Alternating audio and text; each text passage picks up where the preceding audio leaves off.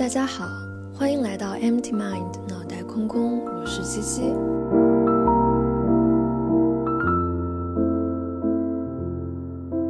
转眼间就到四月份的下半月了，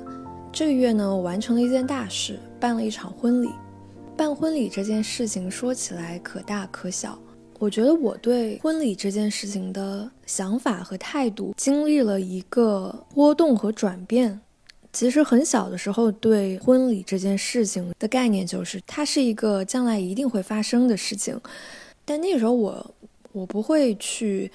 真正的想象这个我以后的婚礼到底是什么样子。然后就是到了成年之后吧，可能是二十岁出头的那个阶段，当时已经有了和一个人在一起谈恋爱是什么感觉。那时候其实对结婚或者说婚礼这件事情的想象可能会更具体，比如你会想象你 你跟谁结婚，你的婚礼是在海边的还是在一个草坪的？然后就是当我真的结婚了之后，当我真的找到了那个即将结婚的对象，就是已经在法律上领证了之后，你就会开始考虑要不要办婚礼，婚礼这个东西到底重不重要，或者说它对你来说意义在哪里？我是大概一年多以前领的证，领完证之后到现在这一年多的时间里面，其中呢也是经历了很多自我的个人心里面的纠结，还有互相沟通之间的一些摩擦。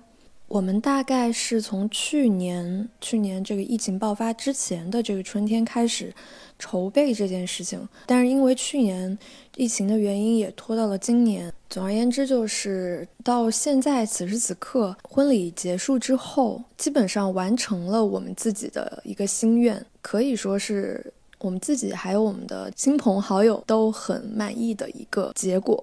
一百分是满分的话，我可能会给他打个九十九分吧。唯一比较遗憾的，可能就是因为这个婚礼本来是打算去年举办的，但是去年下半年的时候，我的外公生病。在今年年初的时候离开了我。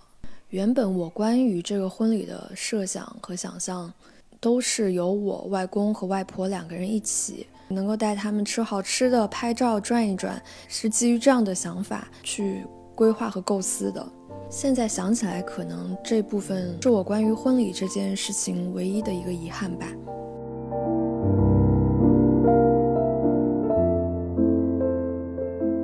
我在上一期播客里面征集了一些大家的问题，想在这一期播客里做出一些回应。当时我看到这些问题，其实有了一些想法，就是想要回答的一些东西。当时我还记在那个手机的备忘录里面。但是后来办婚礼那前后一个星期呢，那两个星期吧，我基本上精力都在这件事情上面。隔了几个星期之后，当我准备去录这一期的时候。我又回看上一期大家在评论里问的这些问题，我突然又有了一些其他的想法，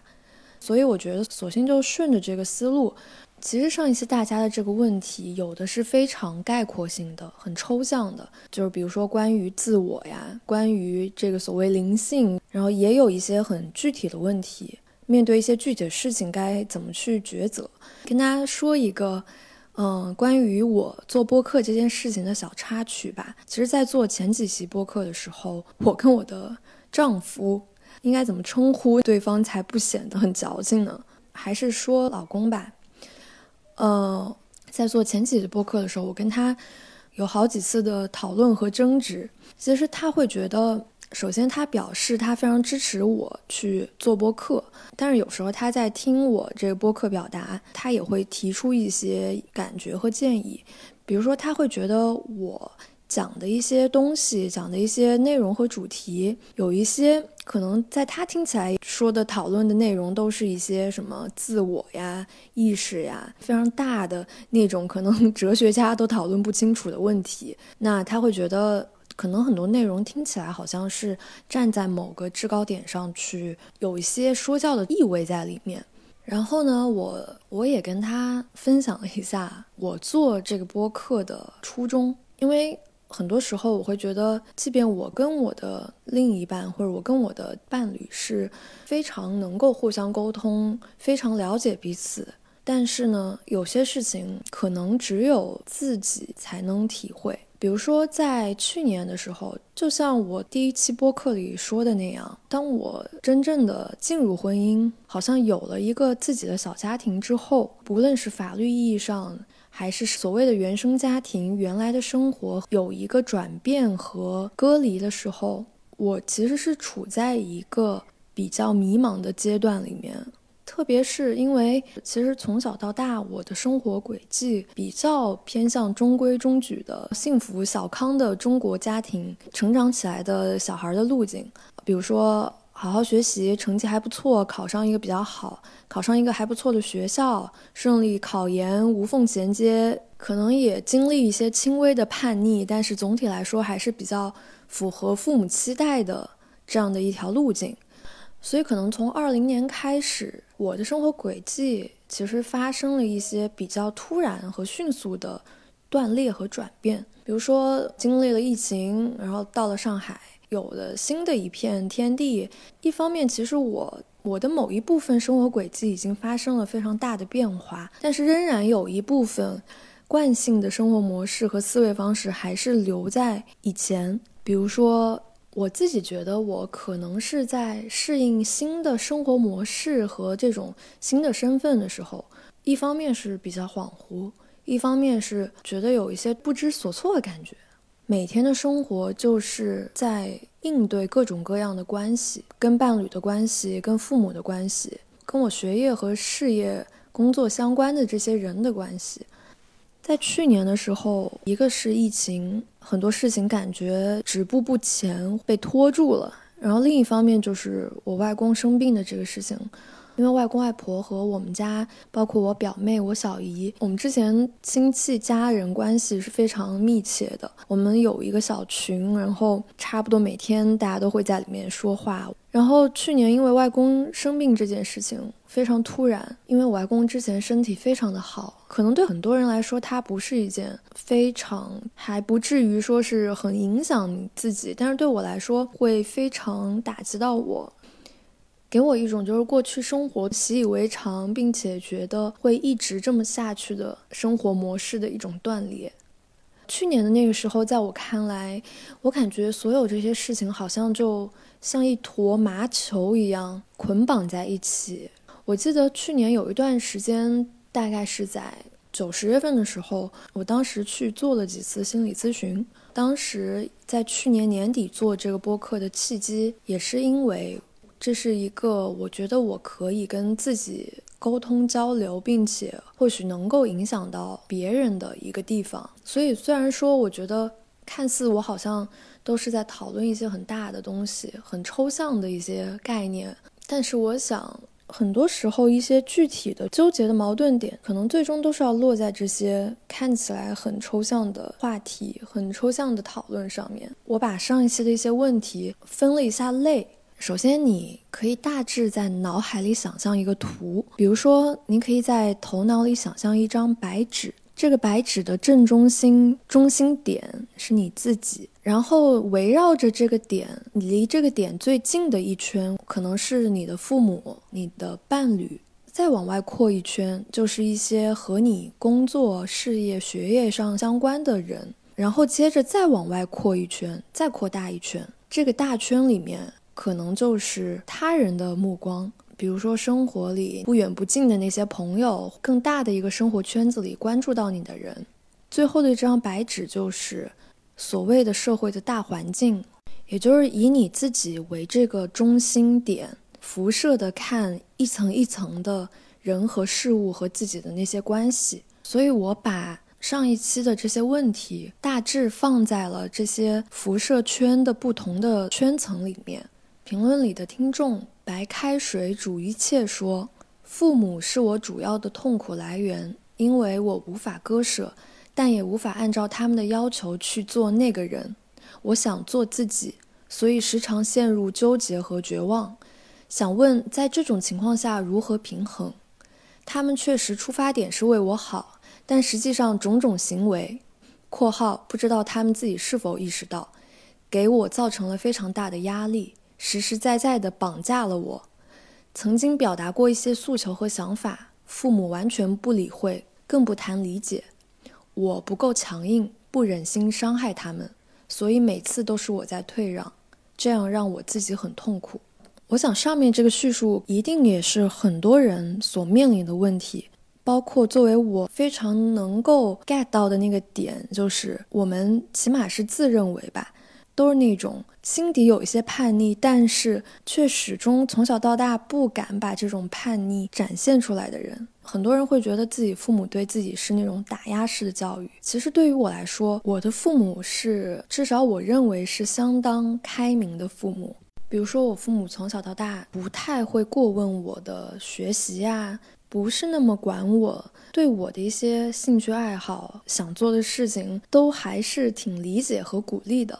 他们总是鼓励我，觉得你是最棒的，你是最好的。但是，其实我不知道为什么，就是很多时候，我觉得我反而在某种程度上，也会被这种鼓励型的教育和鼓励型的这种。理解和支持所影响，我会认为我父母那么好，我就应该去很努力、很优秀、很懂事。从我的这种察言观色当中，我能感受到，一旦做出了一些什么小的成绩之后，他们呈现出来的那种自豪啊、骄傲啊，然后呢，我会不断的想去让他们得到这种开心的感觉。我会觉得我父母对我的爱。我需要去用我自己的成就去回报他们，我应该去用一个优秀的、好的状态去配得上他们对我的期待和夸赞。另一方面呢？虽然他也不会干涉和限制我的任何发展，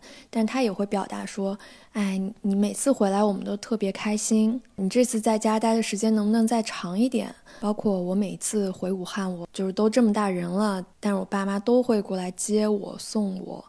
我印象很深的是。”有一次我回武汉，当天晚上跟我好朋友约着，当时我跟我爸妈在外面，我开车先把他们送到家楼底下，然后我再接着开车去找我朋友吃晚饭。然后呢，我印象很深的就是什么呢？我记得我当时就是把车开到家楼底下，然后跟我爸妈说啊，你们下去吧，我走啦。然后他们俩下车之后，就站在小区楼栋下面，他们就不上楼，一定要看着我的车开走，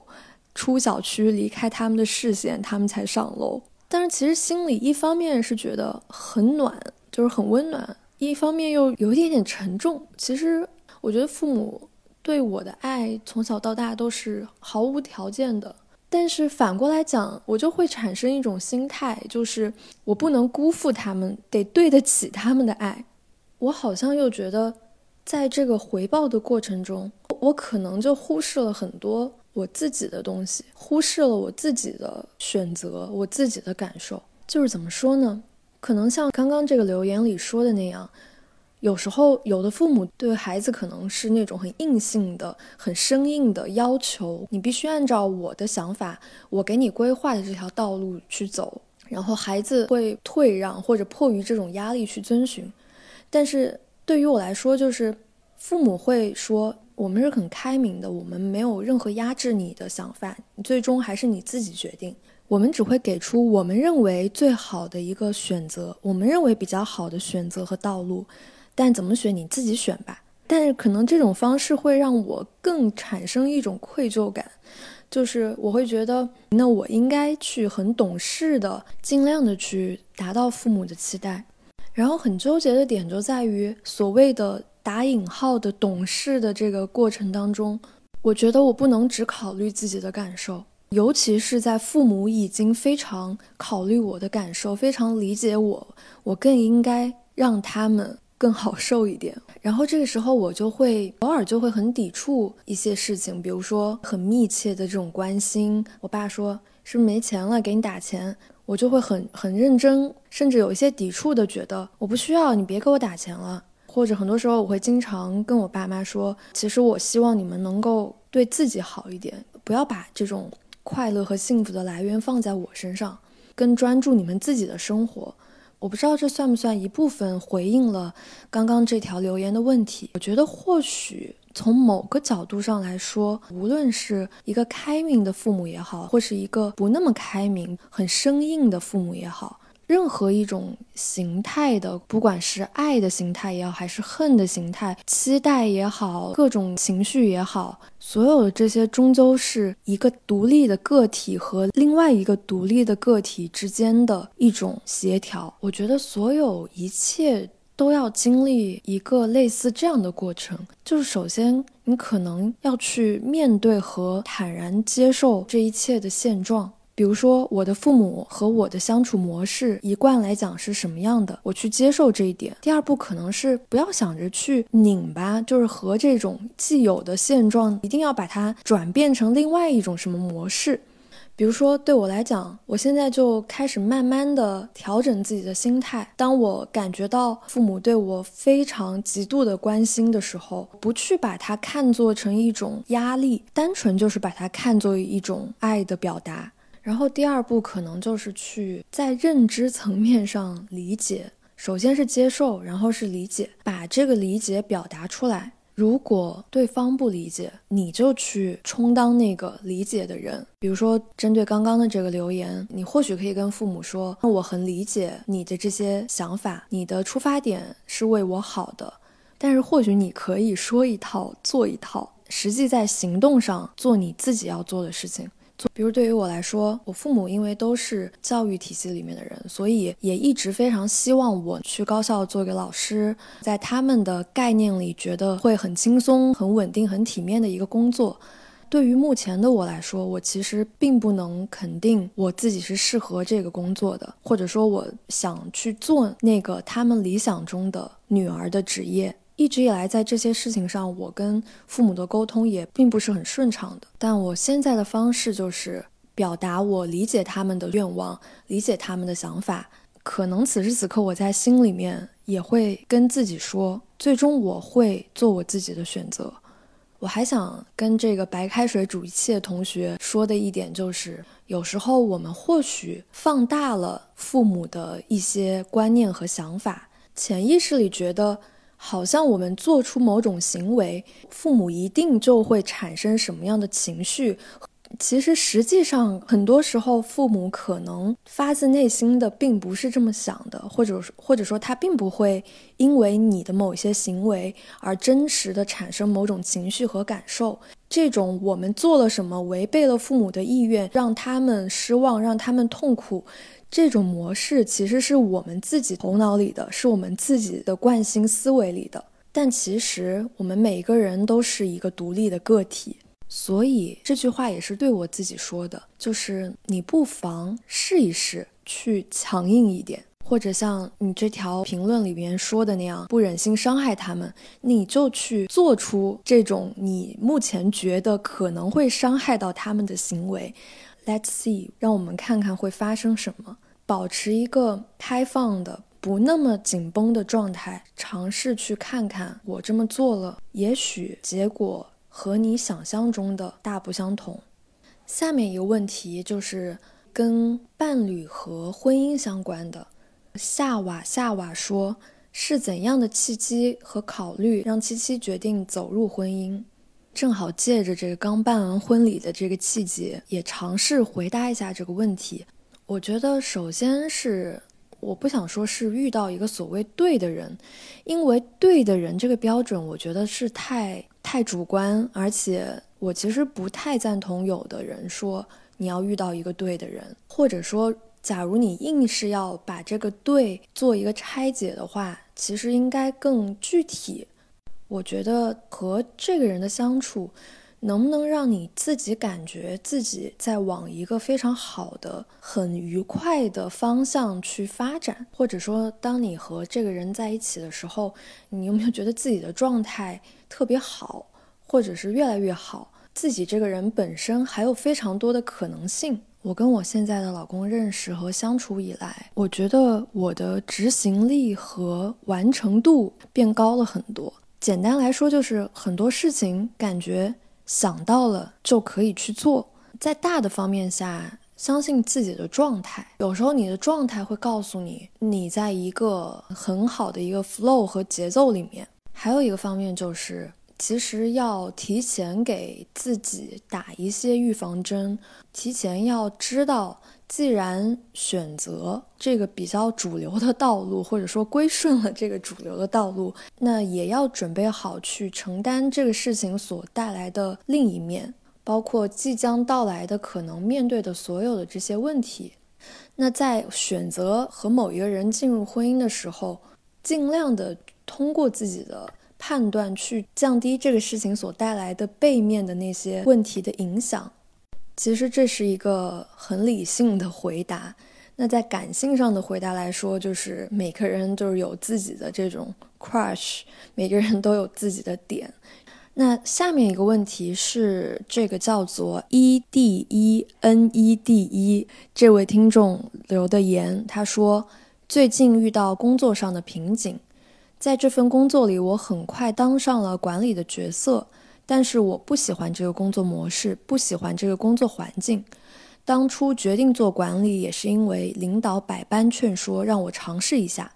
但是时间已经过去五个月了，让我消耗的事情还是最开始的问题。今天领导问我你想成为一个什么样的人，他开始传授他的经验以及自己如何在这个公司里面获取所有人的信任。他讲述了他擅长以及喜欢做的事情。我当时有两个想法，他说的是他喜欢他擅长的，可是这不是我喜欢我擅长的。我很迷茫，我不明白什么是对的。他说的也许是正确的。但是我当下并不想做，是强迫自己做未来有可能验证是对的事情，还是遵从自己当下幼稚的不想进步的想法呢？我看到这个问题的时候，其实我觉得很像我自己。比如说对我来讲，一定程度上就像我的父母，他们会以他们的经验去劝说我，这是一个好的工作，也是我很擅长去做的一个事情。但是我始终觉得。跟我不是特别搭。我自己目前的解决方式是，在我当下还没有出现一个很强烈的冲动去做另外的某件事情的时候，我决定去先想方设法试一试。因为我对自己的能力和潜能的判断可能并不是很准确的，所以我也不想去断然的抵触、排斥或者说拒绝。其实我在你这段留言里面看到了很多你现在对自己的一些判断，比如说我不明白什么是对的，或者觉得当下的自己的这种逆反的想法是幼稚的和不想进步的。但是首先，我觉得先不要给自己下那么多定义和判断，比如说什么就是我不擅长的，什么就是我不喜欢的，试着去想象，绝大多数事情都是没有对和错的。也更不会存在某种在未来验证是对的事情。不要把自己现在的这种想法定义成幼稚的和不想进步的。那我觉得你遇到的这个工作上的问题，可能跟我刚刚说的我自己的这个问题不一样的点在于，你在尝试过之后仍然觉得不开心。我想。你对自己为什么不开心的这些情绪上的判断，或许不是让你真正不开心的那个原因。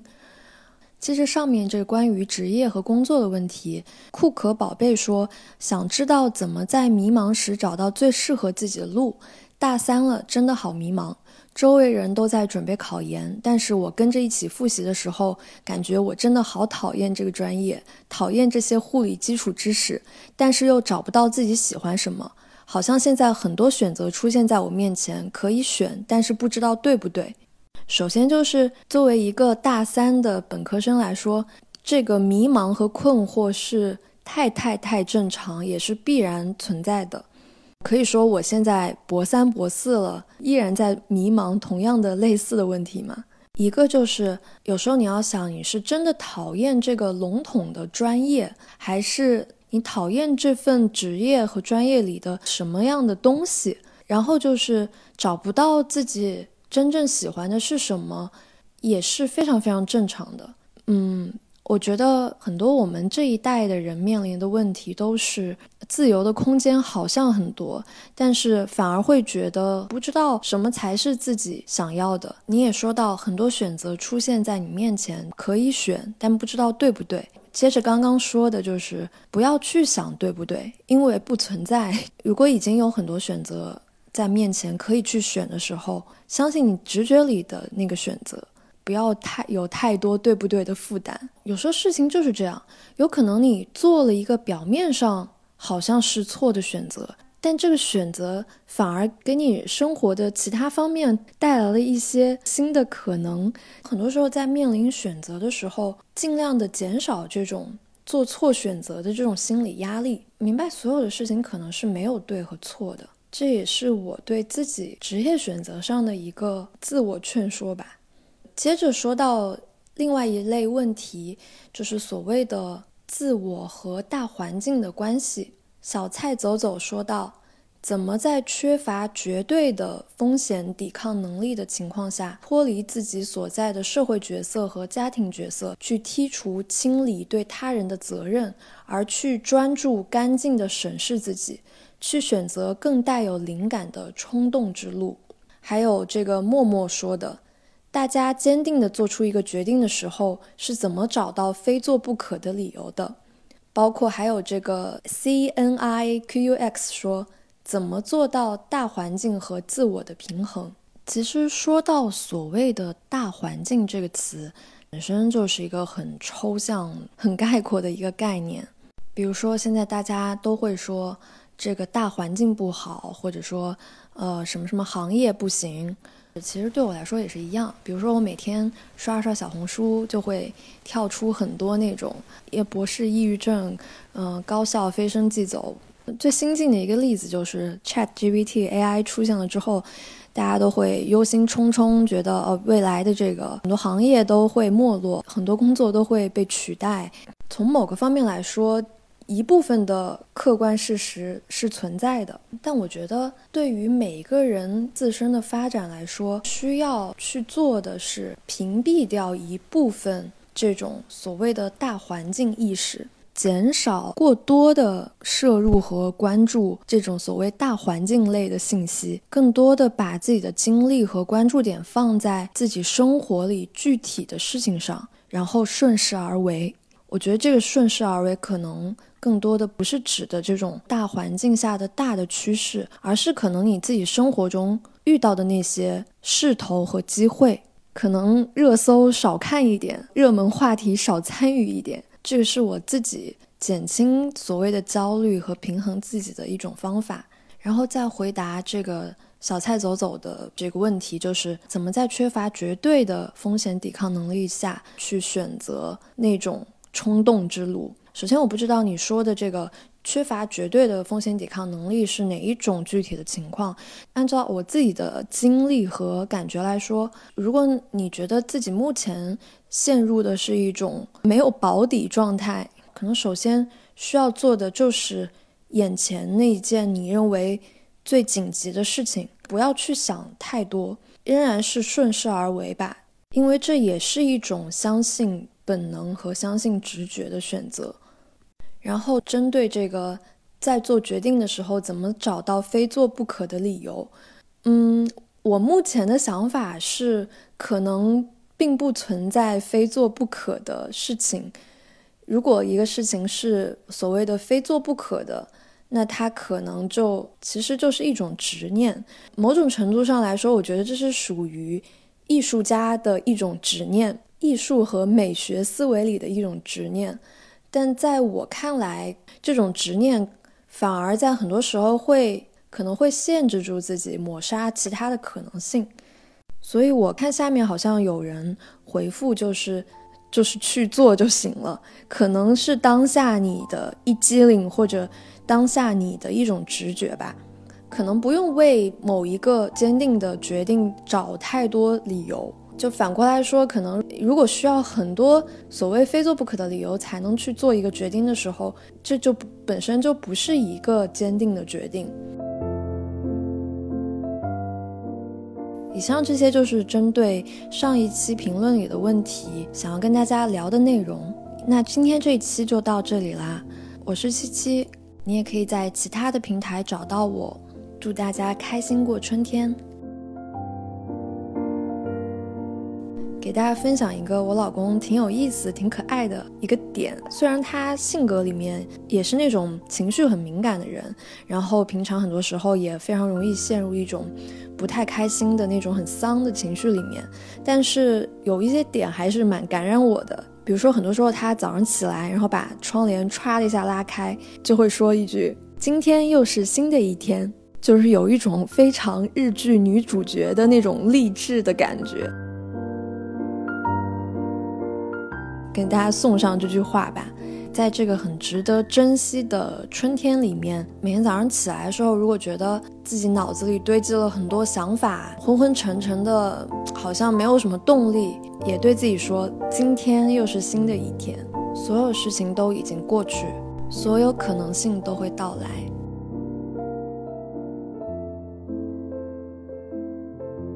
拜拜啦，我们下期见。